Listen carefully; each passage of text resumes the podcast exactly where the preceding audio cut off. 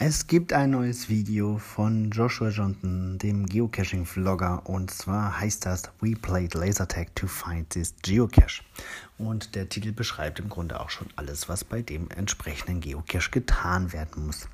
Ähm, und ich möchte das mal zum Anlass nehmen, um den äh, Geocache zu beschreiben. Ich verlinke das Video natürlich auch, könnt ihr es euch selber anschauen und auf eine Kritik einzugehen, die damit einhergeht. Ähm, der Geocache ist folgendermaßen aufgebaut. Man hat bei einer Lasertag-Arena im Außenbereich eine verschlossene Kiste mit einem Zahlenschloss versehen und wird dort darüber informiert, dass es zwei Möglichkeiten gibt, diese Kiste zu öffnen. Zum einen durch ein Rätsel, was man vor Ort lösen kann, äh, draußen, also direkt in der Dose, oder indem man reingeht, sich einen Phaser ausleiht und äh, eine extra installierte Zielvorrichtung damit bearbeitet. Und dann kriegt man auch den Code angezeigt. Also zwei Wege. Und der eine ist natürlich nicht ganz regelkonform, ähm, weil man muss, man darf, um einen Geocache zu suchen, mit niemandem in Kontakt treten müssen, kein Gebäude betreten müssen und so weiter. Und das wurde uns auch ähm, moniert hier unter einem der, ja, einer der Kommentare.